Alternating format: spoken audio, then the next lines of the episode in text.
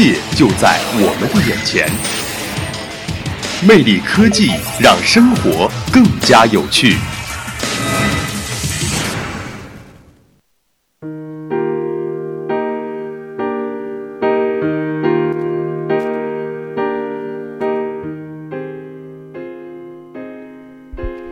多变的是科技，不变的是属于科技的魅力。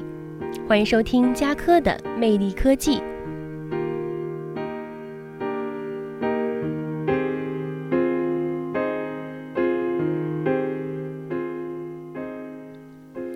今天呢，佳科想先跟大家从一个电视广告聊起。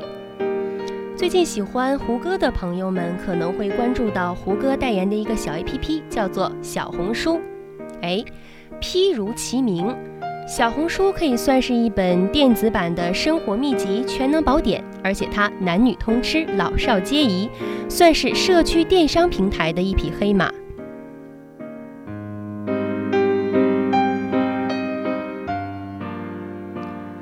这个由毛文超和瞿芳在二零一三年六月创办的小小书，分为三个板块，总结起来就是原创、海淘和跨界电商。反正呢，对于加科来说吧，最喜欢的是原创生活。小伙伴们可以搜其所好，总有一款适合你。而且对即将出国的小伙伴们来说，可以借助这个平台制定自己的购物清单。暂时没有出国打算的小伙伴，也可以通过逛社区来增长经验，或者去福利社完成一次开心美妙的海淘。小红书的科技亮点在于采用 B2C 自营模式，可以直接与海外品牌商或大型贸易商给我们可爱的小红伴们输送好货，而且是通过保税仓和海外直邮的方式发货给用户。在创始人毛文超看来，这是能保障正品的做法，同时也能保障在进货时就拿到优惠的价格。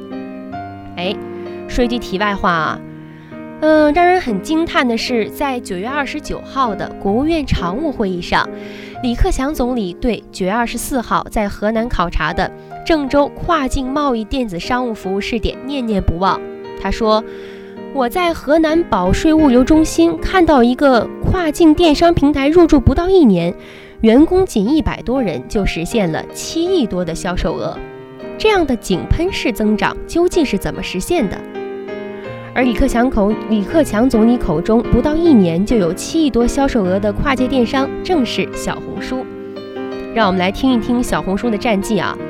上线半年时间，销售额就突破了七亿。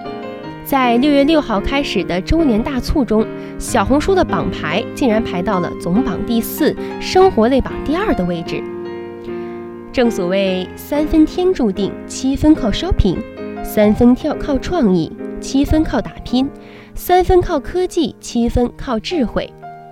小红书这样聪明的营销模式和科技运用之所以这么火，归根结底在于它源于生活。哎，今天咱们就先讲到这儿。再会，祝您和您的耳朵好胃口。